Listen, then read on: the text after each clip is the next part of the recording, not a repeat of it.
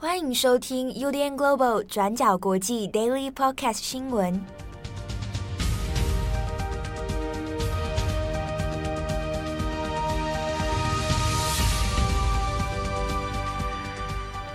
Hello，大家好，欢迎收听 UDN Global 转角国际 Daily Podcast 新闻。我是编辑七号，我是郑红。今天是二零二一年十二月二十一号，星期二。好，天气最近真的是蛮冷的。你每天的开场都这样。今天是冬至啊。哦，对，今天冬至要吃汤圆。嗯，那郑红喜欢甜的还是咸的？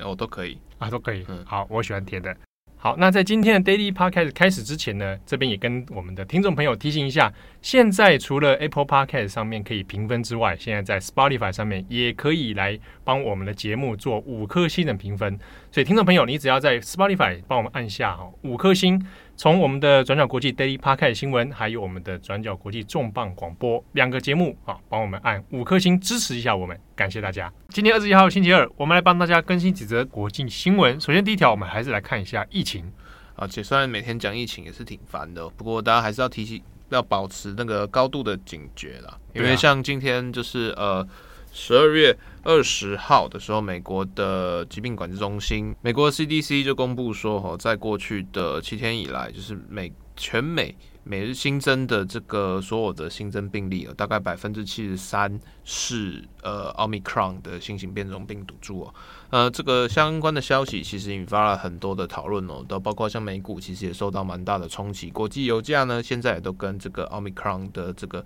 传播趋势哦开始有一些联动相关，看起来是不太妙。美国 CDC 所公布的这个奥密克戎现在已经变成美国的主流感染病毒株，这个消息其实引发了很多的讨论，因为第一个是相关在上个礼拜哦，其实呃疾管中心的专家其实都还预测说，可能在未来呃几个星期，那甚至最呃。最快一个月内，这个奥密克戎才会在美国变成就大流行的 COVID-19 病毒主流。那没想到，就是现在新的公布的数字里面，就百分之七十三新增病例其实都已经是 Omicron 了。整个传播速度比预期中来得快。那加上说，接下来美国即将要进入耶诞节，然后新年的长假，那包括现在各地其实管制的状况不太一样。比如说像疫情相对比较严重的纽约，那或者是说加州。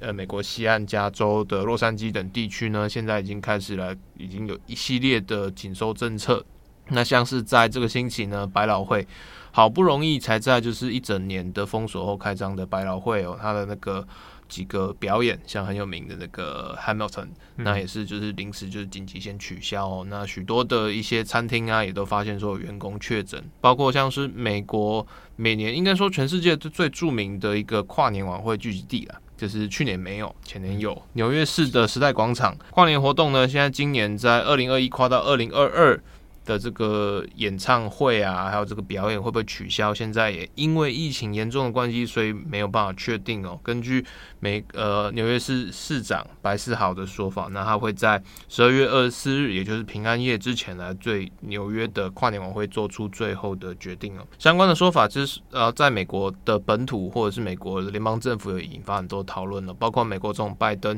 应该就会在今天，应该可能台湾时间明天早上会再公布一。系列的防疫紧缩政策哦，但不过现在这联邦的要推防疫，其实在美国地方也受到很多的阻力哦。比如说像是在呃疫情相对比较严重，然后因为冬季的低温，然后或者是就室内群聚，呃，或者是本来就是它的那个嗯防疫的政治的光谱比较。明确的美国东北部，哦，那现在就是疫情的紧缩，已经大家都开始非常紧张，就担心说啊，新一波的 Omicron 疫情会不会带来怎样的嗯一夜回到解放前的那种复发影响？但比如说像是南方或者是中西部，就是这些可能气候相对比较温暖，那或者是说就是立场比较人口比较没有那么密集，像是德州啊或者其他州，现在就看目前看起来好像都是一切的新年活动。那或者是说，就是甚至到已经想到明年一月底二月初的，就是农历春节各种庆祝活动啊、群聚啊，都其实还是放宽当中啊。它是出现了针对就是不同政治立场，或者是说呃地理光谱有不同的一些防疫规范政策。那在这个状态之下，已经二十多个月了，就是美国联邦政府要再进一步推动防疫，其实也相对比较困难。所以说，总统拜登他也是说，就是那目前不会考虑，就是说采取像疫苗之前这种全美封锁、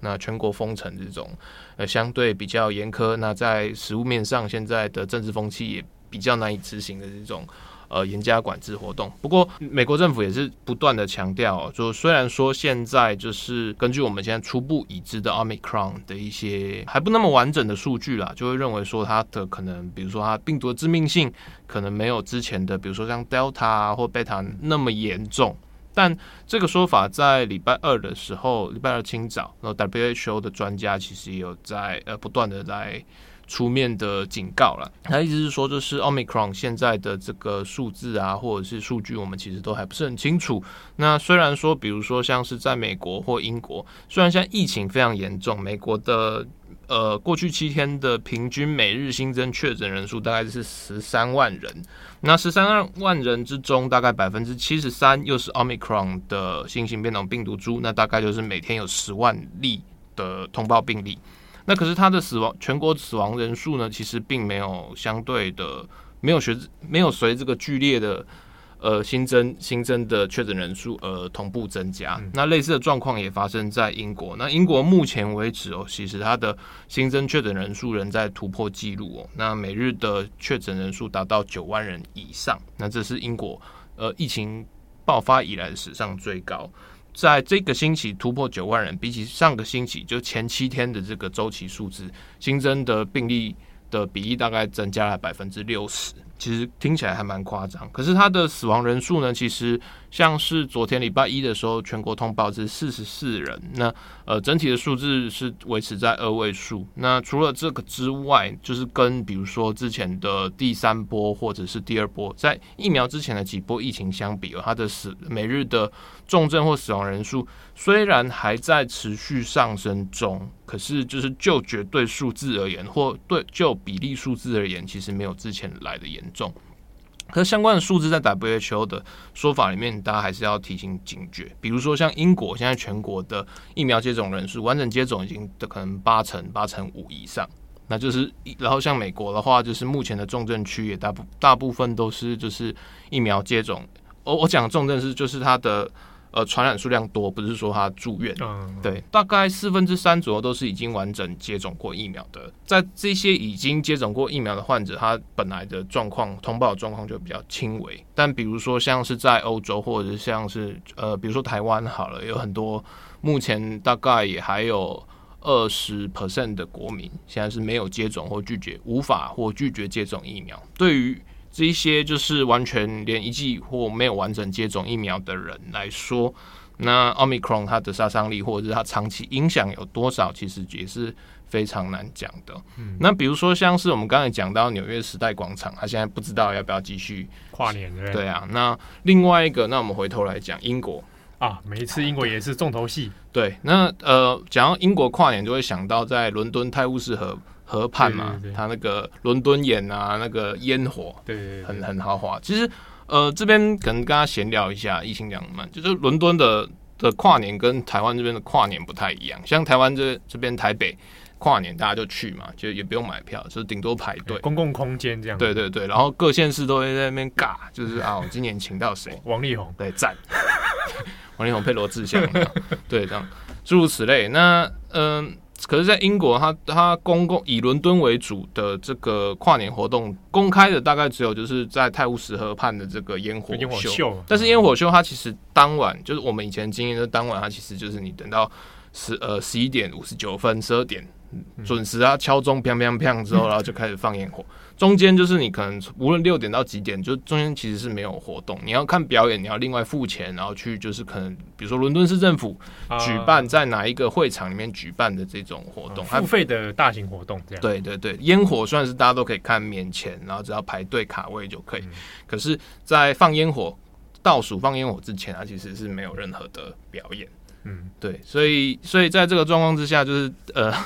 民民风不一样啊，你要看表演要付钱，然后去私人的场馆里面去看，这样是，是，是，对。那像这个烟火活动啊，其实每年都会有，BBC 都会转播嘛，然后用空拍机啊，然后哇，盛大豪华，那现场其实都烟雾弥漫，就跟一零一 烟火没当时深受其害吧？呃，我我太太那时候去看，然后我就是觉得啊，那个 对。对对，没没什么兴趣。对，伦敦的烟火啊，就是泰晤士河的烟火，其实去年取消，今年也因为疫情的关系，早在十月的时候就已经取消。因为那时候原因是因为没有办法判断说你到跨年那段期间的疫情会如何，会不会取怎么样，所以呢，为了成本考量啊，或者是说你不要给大家带来困扰，所以十月份的时候就已经取消。呃，相对应的是改成就是在伦敦另外一个地标，呃，特拉法加广场啊，伦敦市政府就举办一个呃大型的，你要买票购票的那个演唱演唱会，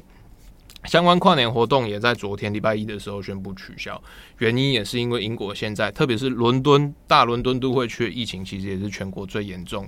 的一个地段，就是不断的奥密克戎的感染啊，其实让英国现在要不要封锁，然后要不要做一些呃人口移动的。的这个呃相关的管制政策，其实在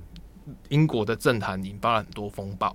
那除此之外，在这个状况之下呢，就是伦敦的或者是英格兰地区的旅馆旅馆业啦，就是 hospitality，就是在讲我们一般讲，比如说住宿啊、民宿啊、旅馆跟观光相关的一些住宿旅馆业，他们在礼拜一的时候也透过就是旅馆同业公会，然后发出了一个求救告急。其实大概从之前的 Omicron 在英国登陆之后，就是旅馆业就状况不太妙。一方面是英国现在已经变成全世界数一数二的 Omicron 的呃的大规模扩散的疫区嘛，然后在这段期间里面，就是包括像法国啊，其他国家也开始对英国的出入境旅客有一些管制。那在这个状况之下，就是大部分人其实都还蛮呃，虽然新闻上常都会觉得大家。反对封城啊，很怎样很怎样，可大部分人其实都还是蛮接受，就是比如说啊，疫情当前，为了自己跟家人的安全，我去接受这个 booster，然后我去去怎样，就不要移动好了，我们再忍一年。那可是在这个状况之下，在过去两个星期内，光是耶诞节到新年这段长假期间，可能大概十五天到十五天左右吧。这个等于是全年最高峰的这个销售旅馆住宿期，嗯，大概有百分之六十的订单就已经马上及时取消。那在这个状况之下，刚好年底，它等于是旅馆业都等于是期待说今年要赚一波，就是等于是回稳啊，然后再来是耶诞节长假本来就跟。呃，我们的农历新年一样，是全年度的住宿最旺季。嗯，那在这个状况下，百分之六十的订单，住宿订单全部取消，然后退费，然后或者是说就是没有尾款，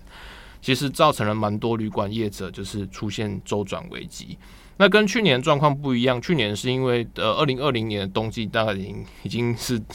严重的寒冬了，所以就是各种封城啊。然后相应的一些补助政策啊，其实那个时候都已经有相应提拨。今年的状况是来的太过快速而突然，就是虽然说疫情的扩散数字很大，可是死亡跟重症数字其实相对而言相对和缓。那全英国也没有全国封锁或者是封城锁国，也都还没有。所以在这个状况之下，到底要不要补助这些旅馆同业，或者是说这些受到重创的观光业者？其实，在英国政坛有很多讨论。比如说，像是同同业公会就是说啊，在这个状况之下，刚好耶诞节过后，呃，前大概前后啊，十二月二十四号左右是他的新一季度的，就是呃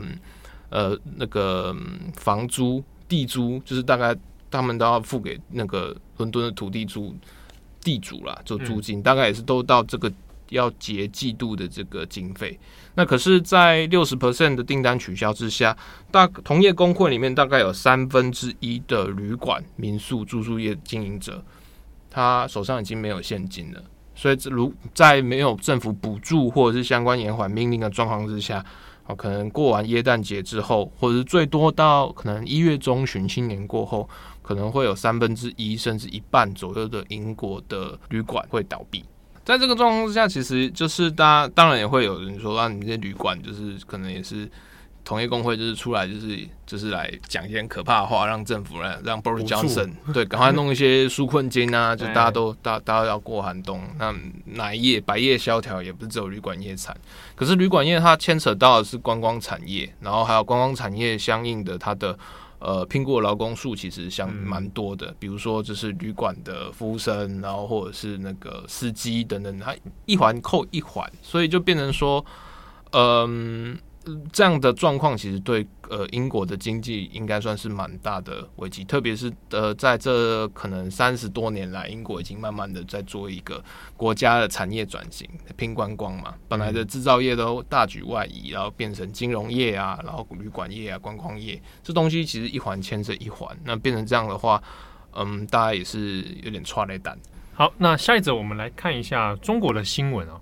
那中国的网络圈呢，现在正在延烧的一个话题是，可以说是中国的网络直播的女王级的人物维亚啊。那她在二十号的时候呢，突然被官方发了一个公告，说她逃漏税啊。那逃漏税的状态之下，要给她罚款，重罚了十三亿人民币。那这件事情呢，从二十号昨天晚上啊下午一直以来。那就变成了一个社会舆论里面讨论度非常高的事情哦。那一方面是因为维亚他现在可以说中国的一姐了啊，在网络直播上面他创造的利益非常之大，而且非常的有名。那另外一个是他被罚款的这一个逃漏税的这个金额哦，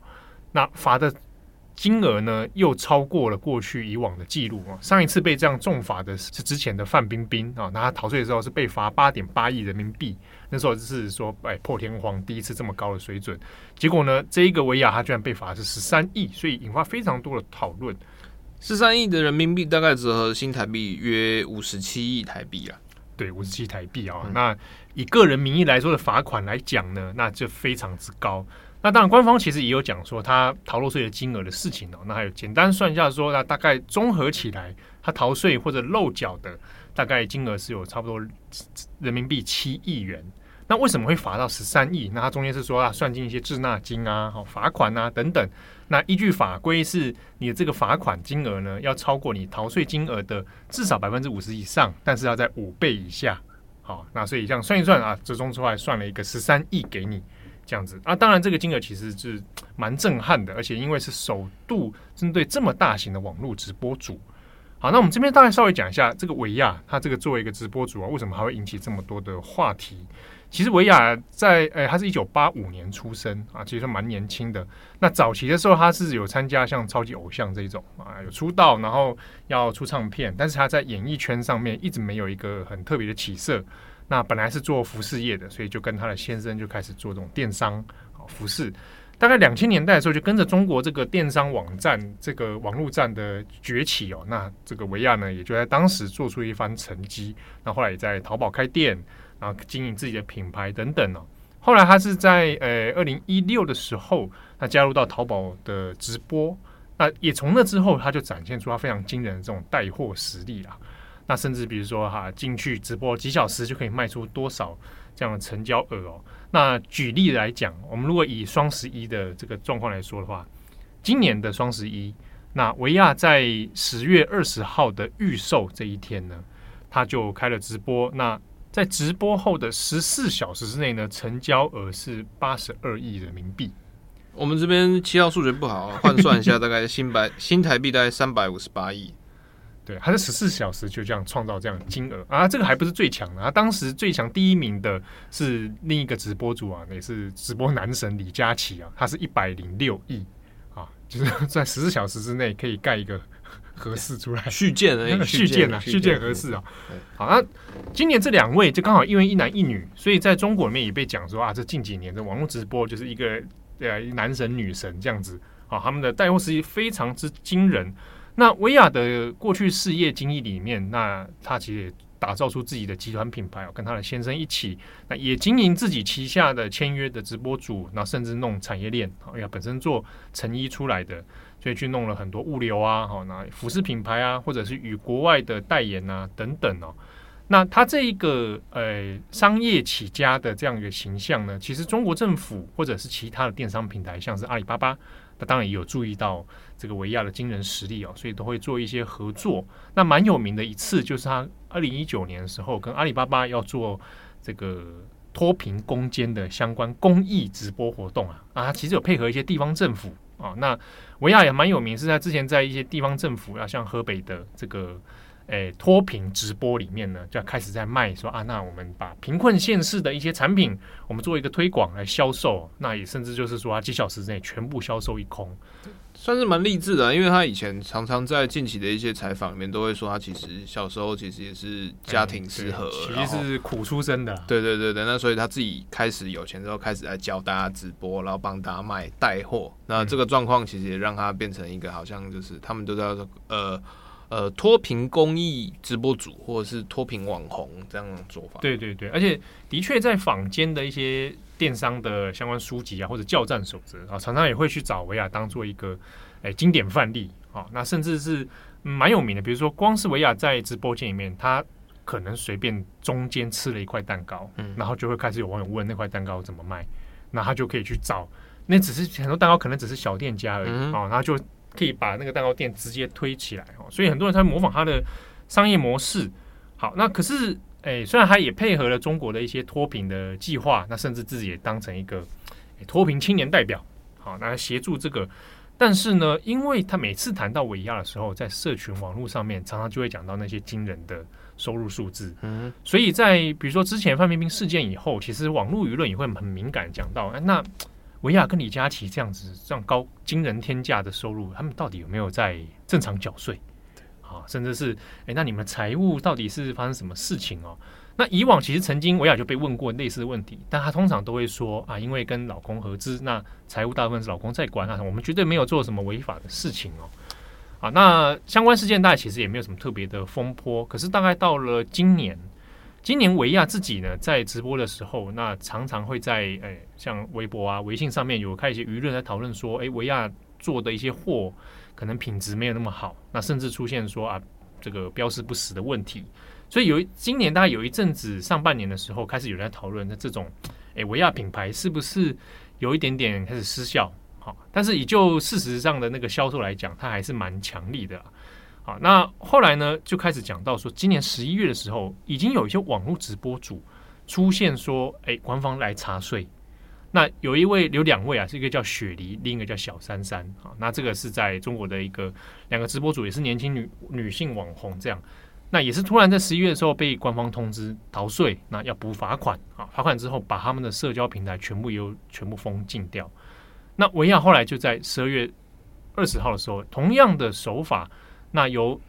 杭州市这边的这个税捐处啊来稽查之后呢，结果维亚自己的社群平台。啊，包含他的淘宝直播啊，包含他的这个微博、抖音等等，也就瞬间被全面封禁。那维亚本人是在傍晚的时候有发出一个声明啊，他直接坦诚说啊，这些事情是是存在的啊。那我我为了这个逃税的事情，那我犯了错，那我目前正在筹措一些罚款的资金哈，那我们会把这个罚款来清楚的把它缴纳缴纳哈，那之后这个近代这个社会的这个。哎，结局这样子好，那维亚虽然有道歉，可是呢，截至目前为止，其他的社交平台啊，包括他的直播，其实还是完全被封禁的状态哦。那本来预计今天他还是有直播的，那也就全部临时取消。所以其实社会呃网络社群里面这件事情的震撼度很高，一一来是因为维亚这么大咖，好，然后被罚这么大大一笔资金，而且手段蛮彻底的。那当然大家想说，那下一个会不会是李佳琦？啊，所以很多网友跑去李佳琦的微博那边也留言说：“李佳琦，你要好好老实做人啊，不要赶快去缴税。”所以，同一部在今天二十一号的时候呢，啊，像微博上面也出现了另一个这个热门关键字啊，叫做“签名网络直播主自动去缴费”，啊，就赶快自己先去把没缴的税款赶快缴一缴。